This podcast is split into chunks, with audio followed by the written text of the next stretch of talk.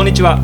浜松市尾張町の交差点の一角から三河屋ポッドキャスト店長竹山がお送りしております。空き家になっていた商店三河屋が改築され現在は食堂製本屋などが入っております。そんな場所からお伝えする三河屋ポッドキャスト。本日は街角の先輩になるんです。街角の先輩コーナーというものをお届けします、えーゲストには、えー熱海でお土産店を経営しながら全国各地で土産物のプロデュースを行い、えー2020年7月に、えー観光プロモーション会社初日を設立されたスーベニールボーイこと横須賀圭介さんにお越しいただきました。よろしくお願いします。あよろしくお願いします。えーっとここに来たはい。きっかけからまずあお聞きできればなと思うんですけど、はい。えっとですね、あのここ本当オープンした時に、なんかインスタグラムであの知り合いの作家さんがいて、あの安藤智さんって、はいはいはいともちゃんと、結構熱海での頃から会ってでみんなでよくそのともちゃん周りでこう小鳥さんとかようちゃんとか、まあ、いろんな人たちで展示とかしてたんですよね。でよくともちゃんの展示に大阪でよく行ったりとかしててでここの素敵な場所ができたよってなんかともちゃんが言ってたと思うんですけど、でそれでえ製本やる人いるんだって思って、でいつか行きたいってずっと思ってたんですよ、うん。それを思いながらだで今僕あの隣の K ミックスさんで、あのお土産ラジオっていうのやってるんですけど収録のたびにいつ寄ろうかっていうのでなるほど。ずっと気にしていた素敵な場所 ありがとうございます。だったんですよともちゃんははい。ここに1週間ぐらい滞在されて、はい。はい。その村上製本の浅見さんと一緒に浅見さんが作った本に絵を描くっていう展示をやってられてましたよね。はい。先週ね東京のたまたま僕東京行ったんで、あはいそう、はいはい。い行ってきて。あ行ってきて。あそう。はいはいはい。また本の中にはい。絵が増えてて。あ今もうちょうどもうあでも会期伸びて今やってる頃ですやってる。ねこの収録の時には、はいやってる時ですよねそのつながりで来ていただいて、はい。その時に初めてお会いしてはい。喋ったのを僕覚えてて、はいはいはい。えラジオやってるんですか？みたいな、ああそうですね。ポッドキャストやってるんですか？みたいな、はいはい。なって本物の人が来たと。あ あはいはいはいはい。そうなんです。なんですね。なのでという感じではい。小塚さんがここにいらっしゃったそうですね来って感じなんですけど、まあ、本当前々から来たかったところでやっと来れたというです。運命の出会いでしたね。はい。えープロフィールを簡単にはい。紹介させていただきます、はい。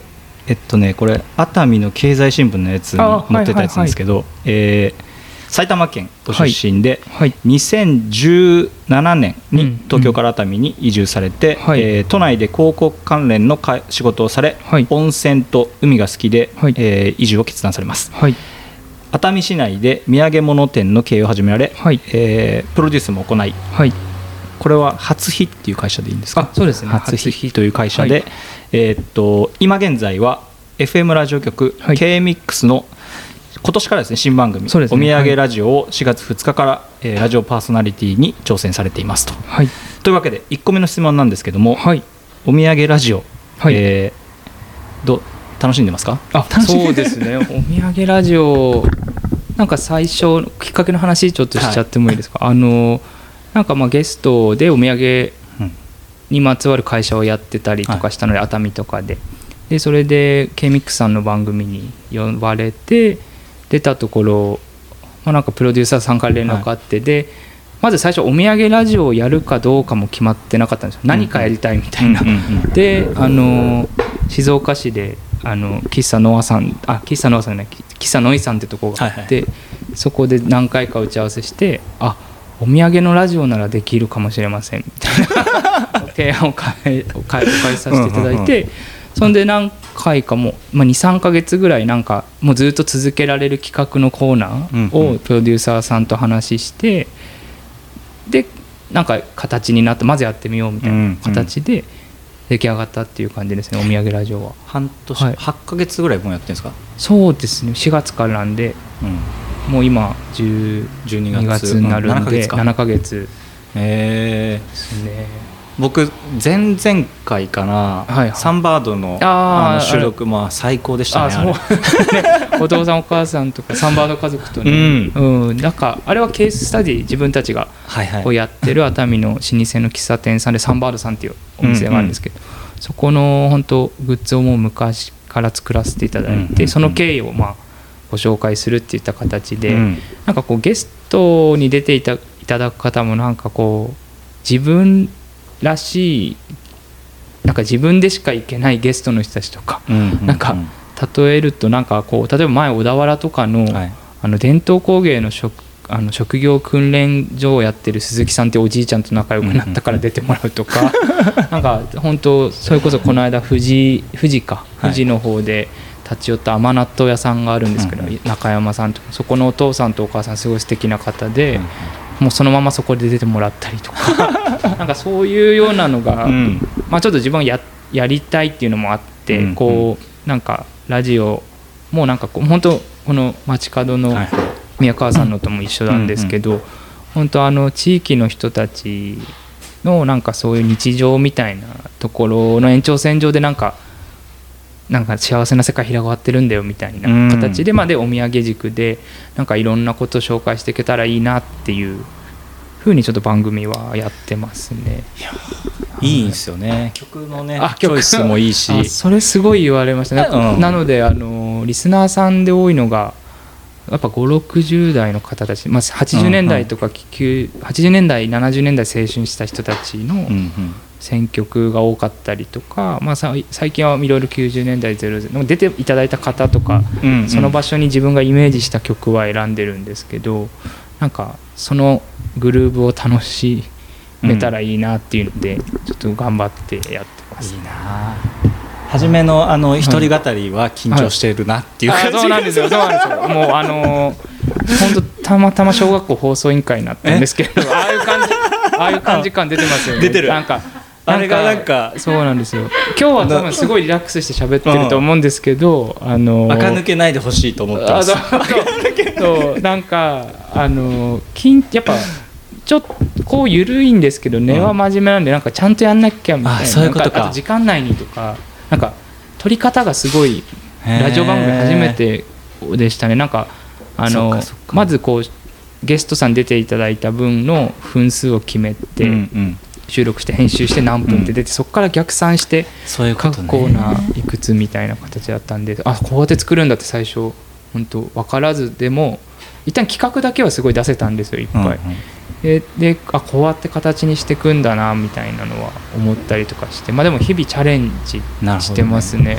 僕らもマジで素人が始めたこのポッドキャスト。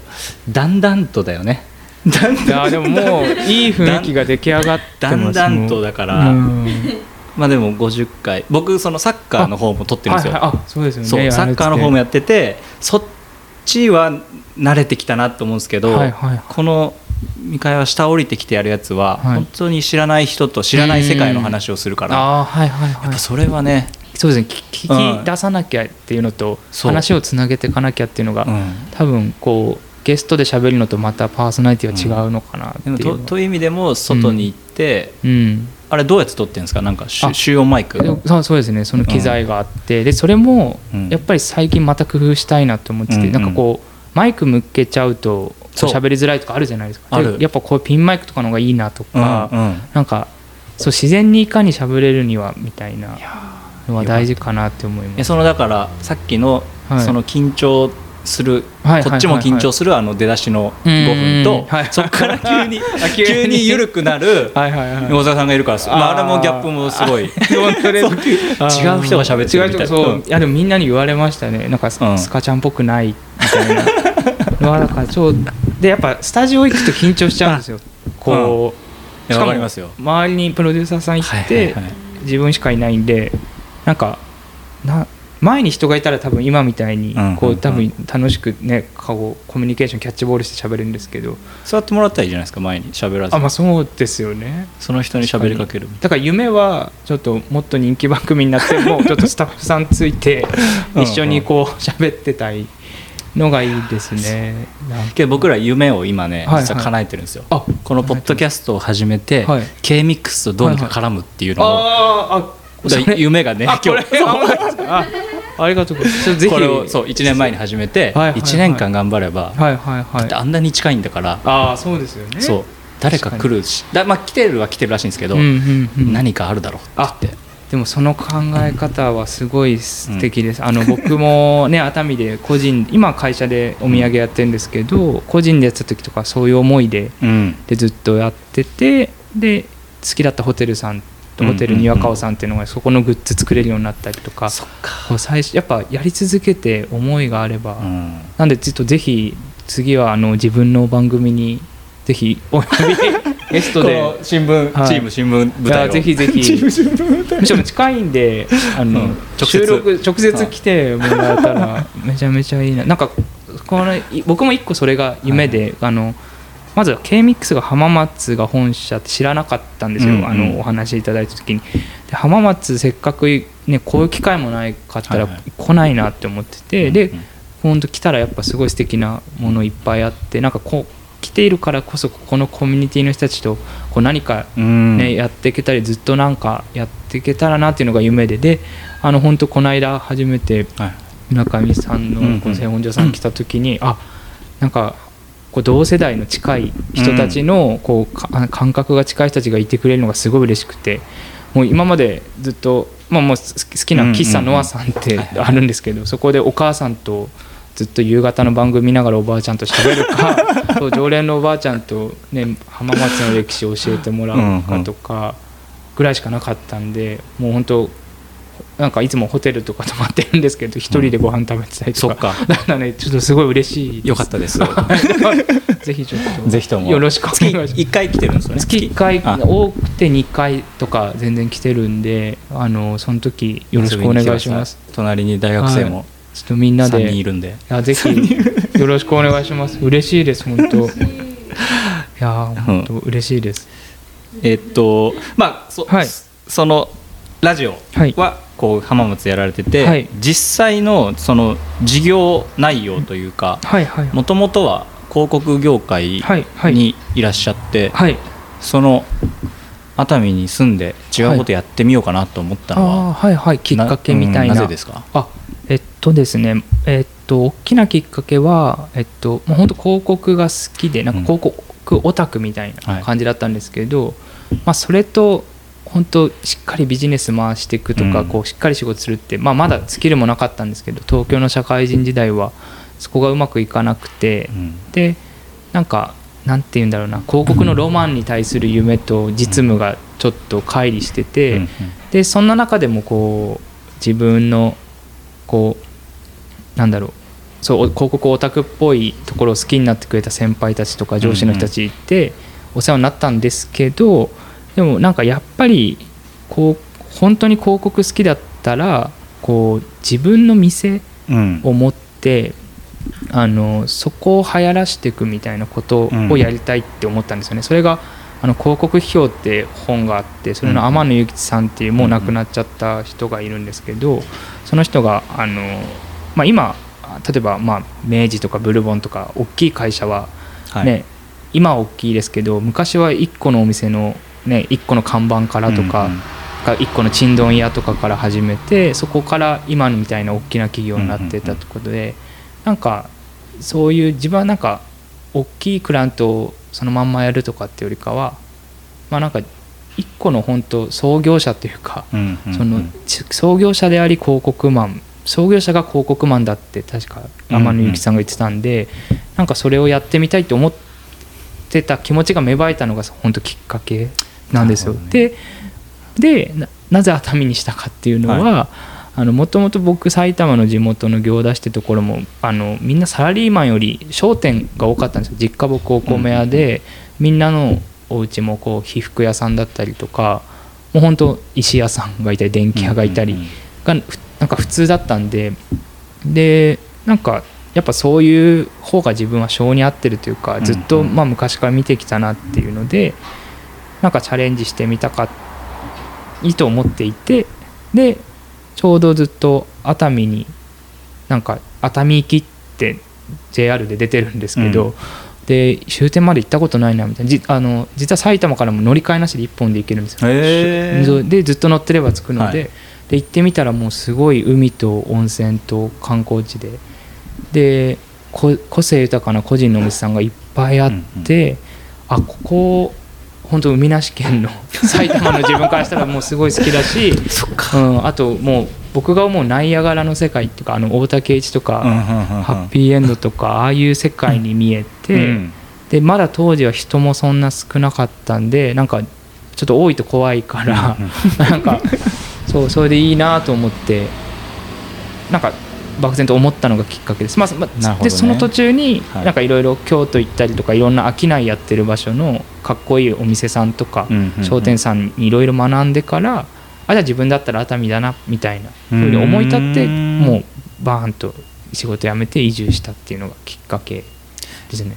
今は自分のことを何屋さんって言ってますか、あああれもお土産お土産の会社やってますって言ってますね。お土産お土産作ってますって言ってますね。なるほど。うん僕も悩んでるんですけあどどう言われてます？何屋さん。って？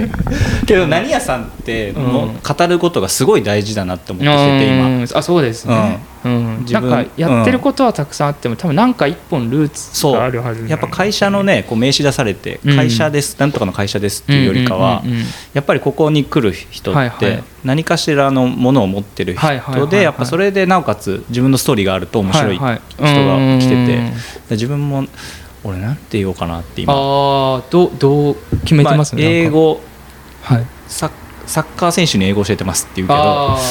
まあその周辺にもいっぱいあってうん。のそれですもんね、そう。なんで結構悩んでるっちゃ悩んでるんですけあどあはいはいはいはいはい。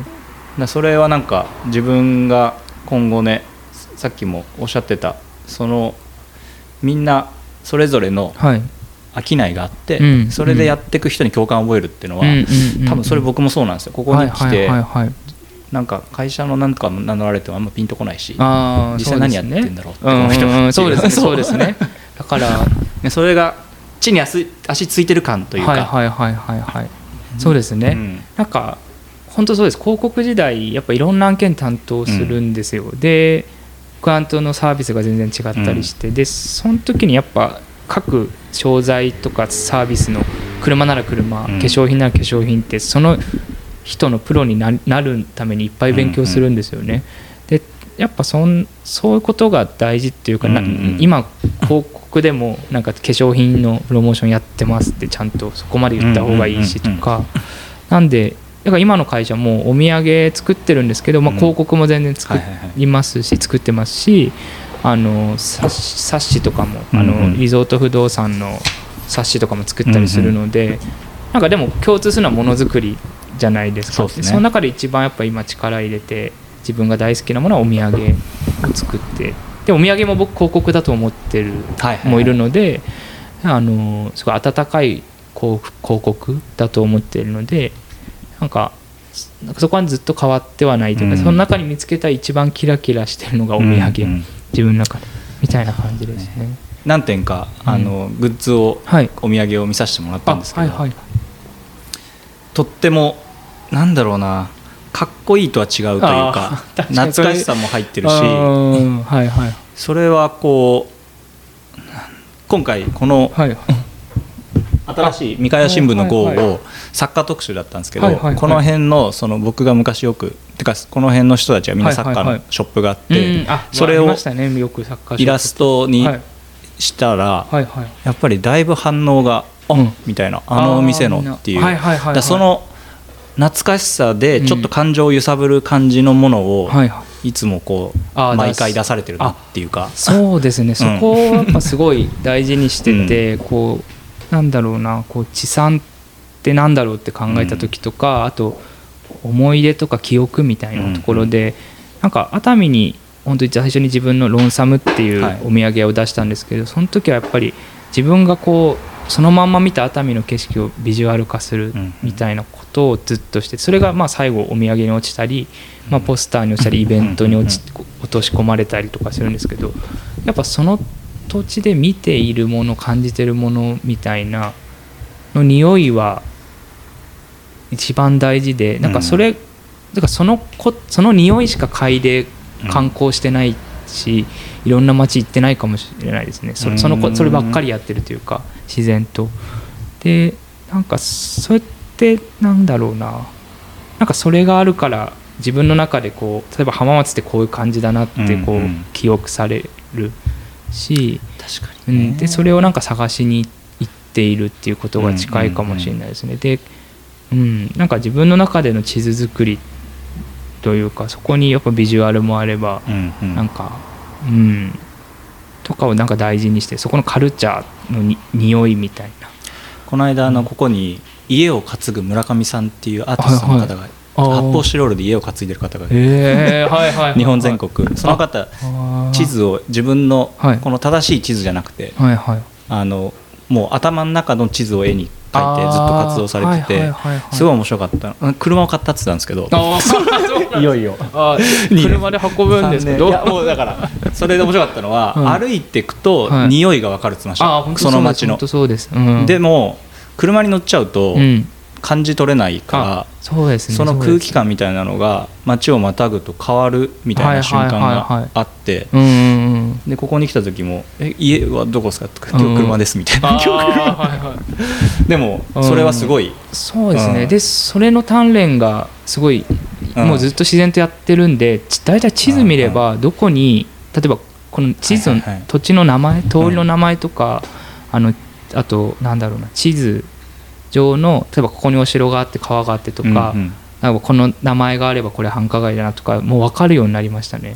なるほどね。でここの角には絶対何屋があるとかなんかすごいでもっとここはあのなんだ城下町の商店街だから、うんうん。じゃあここには老舗メーカーがあるなとかなんかそういうのが自然と分かるようになってきてたりとかあとと元何万石の町だったからうん。どんぐらい栄えてるみたいな。こはいはい。ととかもすいごい面白く分かりますね。なるほどね。なんでそうどういう産業で成り立ってるから、成り立例えば僕の地元は足袋の町で栄えたんですけど、やっぱいまだに被服屋さんとかそういう建築物も多いんですよね、そういう工場っぽいあの木造りのみたいな。うん。でじゃあそこでの食べ物ってやっぱりこう北関東ってこうそういう内食する人多かったんで当時のファーストフードでいうとなんか小麦使ったまんじゅうとかこう、なんだこうお好み焼きの劣化版の、はいはい。まあ、いい劣化版のフライっていう食べ物なんですけど、なんかそういうものが多かったりとかだから浜松はよりそれ多分分かると思います。すごい栄えてた場所遠ブラ州ブラタモリははい。本当にそこからタモあやっぱりそうですよね。タモリさんが始まっていました。そこの、あのあれですよね浜松城の跡地とかで。すぐ下のとこから、はこうなんか何攻めに合わないようにとかああるみたいですよね。こう曲がらせるとか。そこから始まって、うんで川が天竜川が氾濫するから、はいはいはいはい。でここはちょっと高くなってるからそこに城を建てて建ててで、うん。その氾濫した土壌で麺をやりなさいって言ってその麺化がこの旗織りに変わって旗織りがうん。今度はこのピストンがエンジンに変わるんですよ、あそこでヤマハとうん。ホンダができて、でトヨタまで持ってかれるみたいな。ではい。それも面白かったっすね。それ面白いですよね。でそれでもその中にだからあるってことですよね。その育んできたあそうですね。そうこのですね土地ながらはい。あこれからもそれもあるとも思うんですよね、うん。なんかそういうアップデートの仕方というか、なんかもちろん僕もねすすごい昔ながらのものもすごい大好きで,、うん。でも最近やっぱそれを、ね、残っていくためにアップデートしなきゃいけないみたいな。ところもあるのでなんかそれがこう地域でとなんか都心じゃないとこでやるもののなんか生き残り方というかうんうんうん。なんかそれはずっと考えてはいるんですけどなのでそうですね、それでもなんかインタビューで言ってたその、まあ、文化各国の、はいはい。まあ、場所であったり全日本全国の、はい。こう文化シーンを元気にする青春させるみたいなうん。はいはいことをはいはい。おっしゃったんですけどそれに近いですか？アップデートしていくっていうのは。そうですね。なんかあの日本を考えたらやっぱあの780年代めちゃめちゃ元気だったんですよ、うんうん。まあ、すごい儲かってた時代もあって、でその時に比べたら今全然元気なくて、でなんかなんだろうな。それはまあなんかいろんな社会構造が変わったりとかね、うんなんかあのいろいろあるんですけどあのなんかだからなんだろうな。先代の意思を継ぐって意味じゃないですけど、なんかせっかくだったらもう一回そこね形は変わってもなんか元気な姿をもう一回作ろうと思わなきゃ作らないしなんかまず気持ちから先にと思ってます、でなので結構僕らがやるあの案件のところってちょっとこう廃れてうんうるん。ような場所にもう一回光を当ててそしたらなんか変化が起こるから、うんうん。そこからもっといろんな仲間が集まってみたいなのは理想だと思ってて、うん、なんか熱海、まあ、熱海は自分たちのおかげで全部っていうわけではないんですけどなんかこう一つそのきっかけになったかなっていうのはあるとは思っててなんか本当ここの場所もそうだと思うんですよ。なんかまず最初になんか思うそういう人たちがいないと火もつかないしみんな明るい未来も描けないからって思ってます、サンバードははい。5年ぐらいかけて、ああそうなんですよ。そうそう。こ 時の間をかけるってことがやっぱり。いやそうですね。今思うとそうきそうですね。気づいたら OK で、まあ、3年4年ぐらいかかったのかな。それはあのホテルの先、あもう前からやりたいな前からやりたいっていうと思ってたけど思っててでそうですね。でずっともう常連になって通って、っていうもうそろそろいいですか？みたいな。あ もうそろそろ。もうもうなんかやりたいですってずっと言ってて、でなんかその時にやっぱやりたいってだけ言うのじゃあれだので、なんかしっかりこうなんか貢献というかこう協力できることはなんかたくさんしたりとかして、うんうん。なんかまああのなんか撮影があったんですけど、あのなんかジャニーズジュニアの「キングプリンス」っていうののアルバム撮った時に、サンバードさんでなんかぜひやったらなんかこう貢献できるかなと、うんうんなん。か熱海になんかみんなが来るきっかけをとにかくいっぱい作りたかったんでなんかそれきっかけで熱海知ったりサンバードさんのことを知ってうんお客さんがそこからずっと絶えなかったんですよ、うんそれで「ありがとう」って言ってもらえて、でそこからなんかいろいろこういうことあったらなんかやっていきましょうとかあとロゴがかっこよかったお店がかっこいいんでそのことが素晴らしいことだってずっとお伝えし続けてました、なんか意外と自分もお米屋もそうなんですけど、自分で自分の店がいいって気づけないっていうか、うん。普段見慣れちゃってるんでなんかやっぱ外の人がなんかこれってすごいかっこいいんだよとかすごいなんかいいんだよって伝えてあげることが大事でそしたらあのサンバードのご家族がこう新しい風をえっと吹いてよかったって言って、でなんか長年やってるとそれを一歩踏み出すことも怖いから、うんうんうん。だからなんか長くこうずっと来てくれるっていう信頼を思ったから、うんうんうん。なんか一歩踏み出そうと思ったんだよって言ってくれて、うん、なんか好きなとこにはずっと好きって、うんうんううん。ん、なんかね結構昔はやっぱそういうこともできなくて、はい。あの好きだったお店とかなくなっちゃったりとかして、うんもうお思いのい行きどころがないみたいな悲しい思い結構したのでなんかせめてでもお土産とかっていうふうに思ったのが都築恭一がさその特集やってましたね。なくなっちゃったお店みたいなやつあみたいなやつとかやってますよね。そうだからそういうことですよね。なんかあ結構最近だからコロナで街どんどん変わってっちゃったりしてるじゃないですか、あの結構街のおおじいちゃんおばあちゃんとかに聞いてもここ何やったか忘れちゃったって結構みんな忘れちゃい。がまあすごい新鮮だったらねね。うん。あれですけど。そうって思って。確かにな。それは同じことをはい。その今回もサッカーショップにあ。行った時もはいはい。やっぱりこうまだあるんだっていう浜松浜松祭りではい。5月に帰ってきた時にはいはい。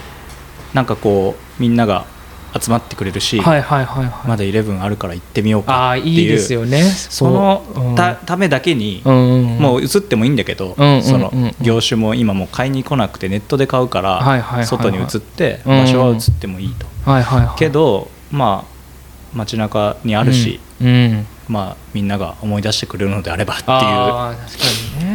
そういうね大事にする人がいると、うん。やっぱ街の風景はそうですね。守られていくのかなうんっていうふうにもそう思うし、思うし。で、うん。現実問題ここの話結構したいなと思ってて、あの現実問題じゃあ僕ら世代がじゃあ新たに店舗構えてうん。賃貸でこうとかまあなんか買うなりかまあなんかいろんなで続けていくことの難しさって昔と多分全然違うじゃないですか。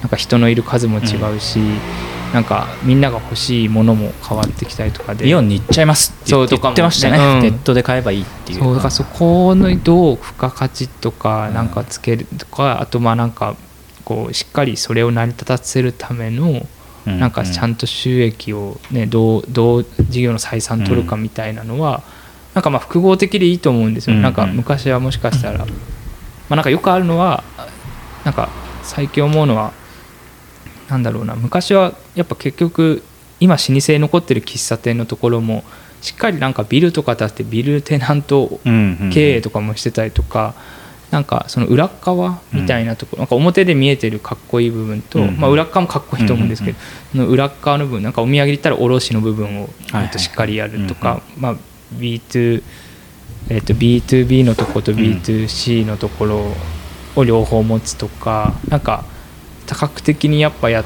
て、うん。まあ、だでも新しい時代だからこそ多角的にできる気がすると思います。なんかサッカーと英語のその組み合わせもそうだし、ね。うんそこからもっといろんなこのラジオのお仕事もそうですし、なんかそこはチャレンジしがいはある気はするんですよね。なんかうん。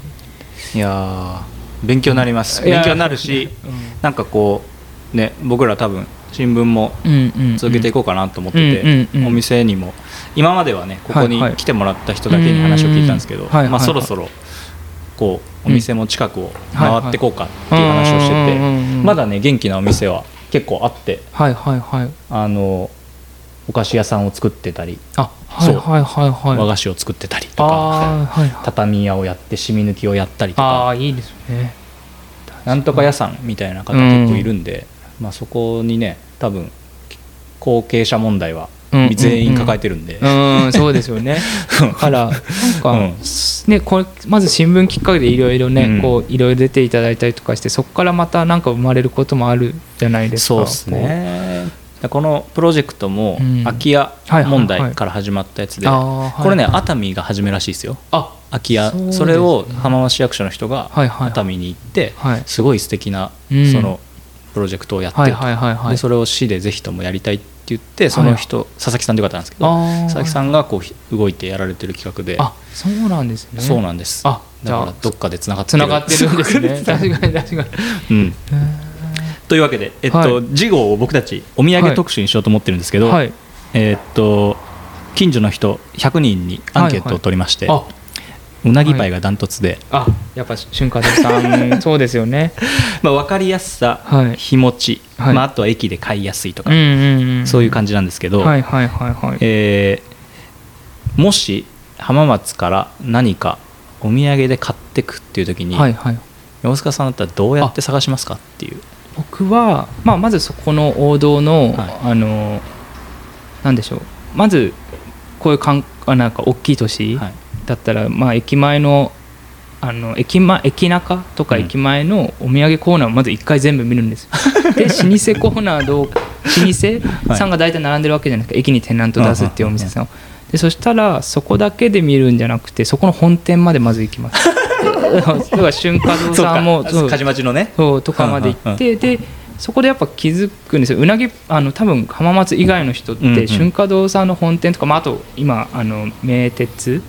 名鉄じゃない、えっと名、え煙鉄だ。煙鉄。煙鉄うん。名鉄は名古屋です。ね煙鉄の、えっと、新しいリニューアルした店舗もあるんですよ春華堂さんの。うんうんうんでおしこんなうなぎパイ以外にこんなにおしゃれなこう、はいはい。洋菓子から和菓子からうんあるんだっていうことを知るとかあとそのメインのうなぎパイの主力商品じゃないうんうん。実はこっちも常連さん人気みたいな。はいはい。ものもすごい美味しかったりとかそれをまず知ったりして、うん。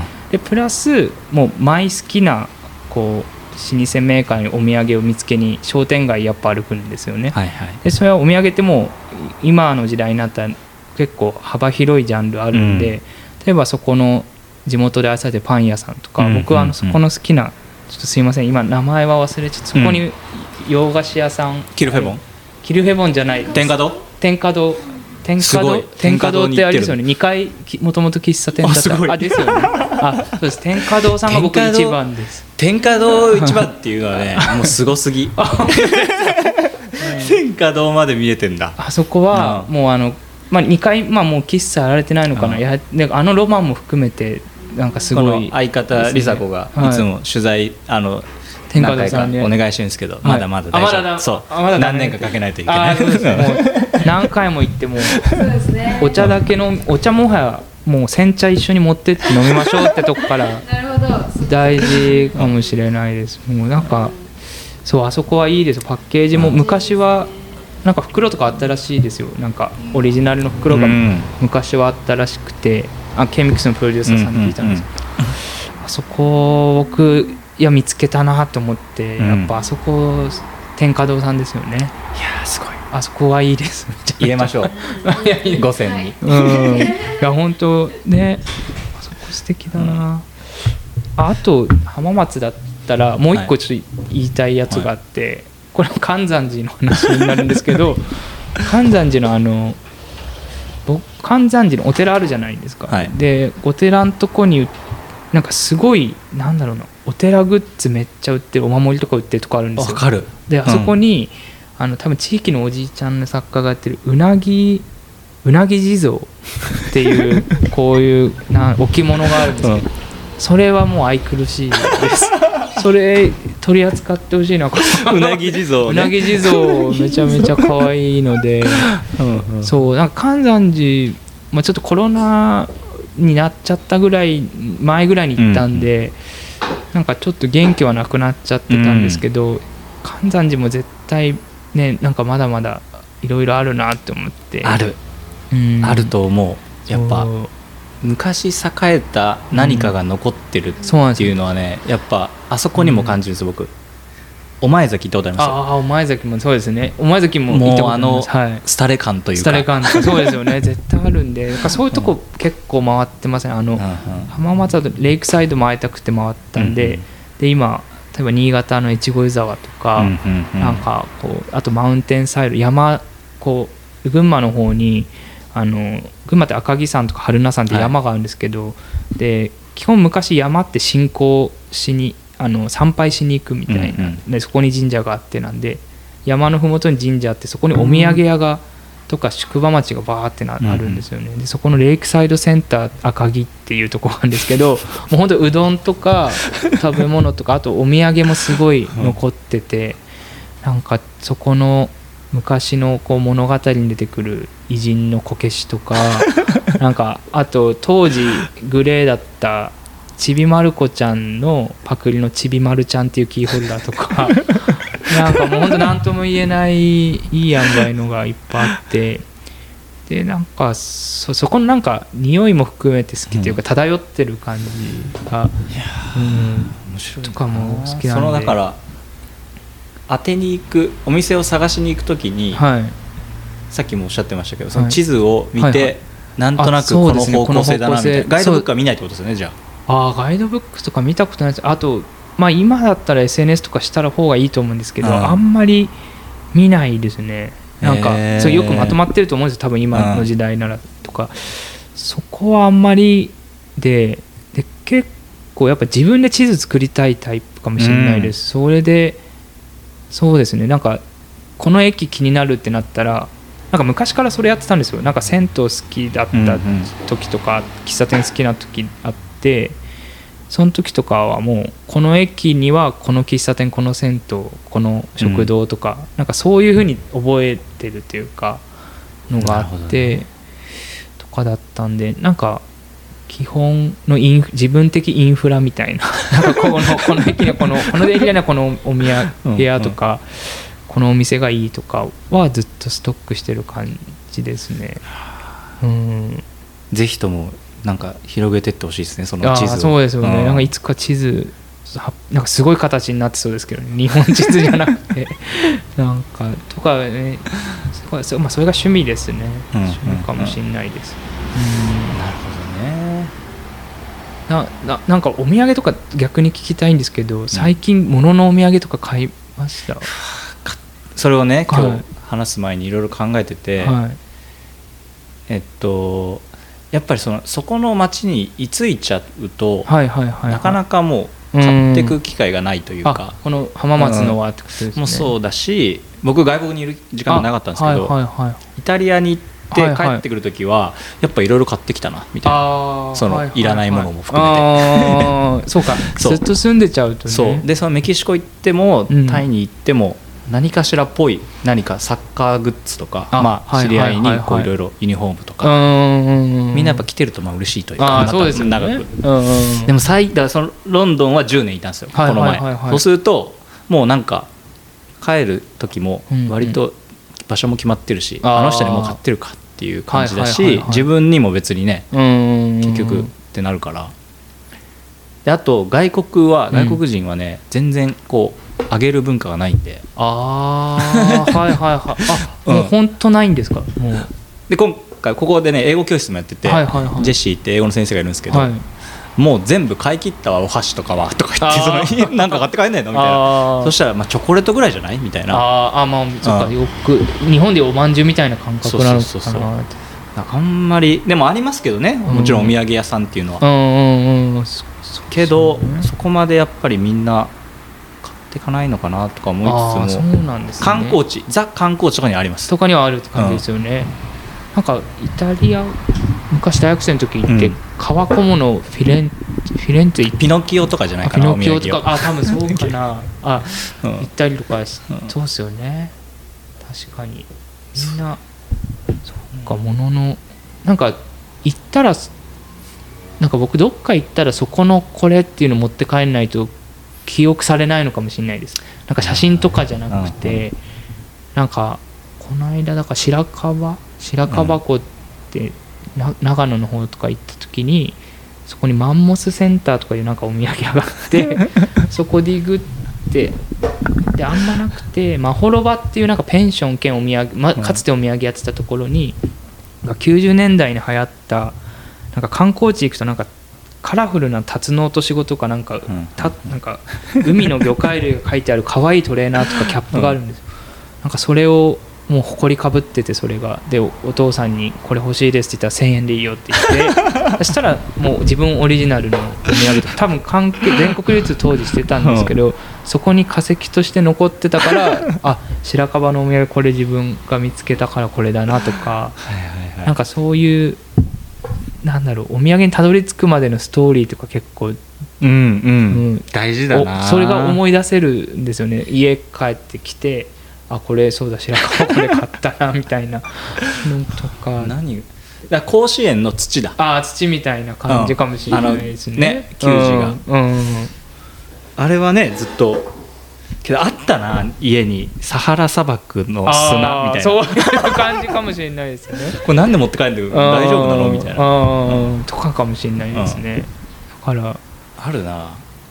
芝生とか売ってますね。ヨーロッパのスタジアム。あの張り替えるんで。あれは素敵。ああそれいいです保ね存されるから。確かに確かに。このピッチの芝生は。あメッシがプレーしたプレイした芝生。うんえいくらぐらい？いやそれもそんな高くなかった。あそうなんです5 6千円だったような気がする、うん。結構大きいいや大きくない大きくない。もあうこんなこれで？こんなうん。えー。あいいですね。なんかなんか浜松のそういうのないんですか？ね なんか浜松芝生？芝生？芝芝生いいですね、えー確かに。芝生。ああー芝生。芝生とか。うん。あ確かに、なんかいですね。というわけで。はい。えー最後の質問あはいに行こうかなと思うんですけど、はい。えっとまああの首都圏から、はい。まあ、東京から来た。はい。で多分浜松でも起きる現象かなと思うんですけど、はい。まあこう東京感のものを出してしまうとどうしてもこう上辺はかっこいいけどはいはいありますねなんかすぐはい。消えていってしまうだろうなっていう感じのものが多いんですけどはいはいはい。そうならないためにはどんなふうにその地域のプロジェクトに関わったらいいっていうのは思いますか？そうですね、そこやっぱ一番大事なところで、こうなんかどうしても透かして分かっちゃうじゃないですか。こう、上辺だけをこううん。なぞるとっていうか、でそれをしないためにやっぱりうん。そこの地域を知るとはどういうことかっていうのをもっと深掘りするってことですかね、自分だったら熱海はやっぱり住んだので、住んだりとかして地域の人たちとこう喋ったりとかもう本当今だともう喫茶店とかスナックとか、まあ、まママばっか友達だったりとか、まあ、街歩けばこうん。う知り合いになるとか、まあでもなんか知り合いが増えるだけじゃなくてもこうやっぱり歴史を知るとかって実は大事で、それってでも文献とかの意味だけじゃなくてなんかい今も含めて歴史というか、うん。でなんかそこの人たちが何をが好きで何を思ってね。なんか何を大事にしてるかみたいなところを知る。でそれにはねやっぱりそこで過ごす時間が長くなきゃいけないし、あと実際に。自分も経験してうん。なんだろうそこをなんかこここ心が動く瞬間を知るっていうかその街ここの街はこうだから心が動くんだなみたいな。であの自分らも熱海移住組なので外から来た人間なんですけど地元の人と交わるじゃないですか、うん、でもその時にいいこれいいなって思ったのが地元の人たちがいいって思ってるものも僕らいいって思うし、はいはい、逆に地元の人たちが当たり前って思ったものを僕らはいいって気づけるんですよね、うん、外から来たからこそ。がみんなが当たり前に思っちゃってたものをいいって思えることはなんかお互いそれが良かったってそしたらもっとままたその外側にいる観光地のあの観光で来た人たちはそれを知れるのはすごいいいというか、両方見れるというか、だからどっちの地元の人、まあ、住んでる人とか観光の人とか、まあ、そのみんなの気持ちになって見てみるみたいなのは常に大事かもしれないです、ね、すごいな、うん、いやいいお言葉です。あいやなんか、ね、大事にしたい本当に、うん、ですね。なんかまあでもそれは難しいことでもあると思うんですけどなんかうん。とかそうですね。だからみんなに例えば浜松でここで皆さんでスペースがあるので、うん、みんなに来てもらってそれこそ展示とかいっぱいしてもらって、それで交流とかもすごいいいと思います、みんなに見てもらったりあと地域の人たちともこう混じっていろいろやってもらったりとか。そういうのが大事かもしれないですね。いやありがとうございます、はい、なんかとっても参考になりましたし、はい、えっとお土産特集は1月1日に新聞を、あいい縁起の2年 ,2 年目突入で頑張りますのでよろしくお願いしますぜひともお届けします、はい、あありがとうございますありがとうございますというわけで、はい、えー、本日のゲスト小塚圭介さんにただきました See you お土産本場の英語ありがとうございますありがとうございますが。あれかそこだけあれですね。スタジオ来てそれぞれの C 本場の C をお土産に言ってもらうとかやってもらいたいありがとうございました。ありがとうございますさす。がありがとうございます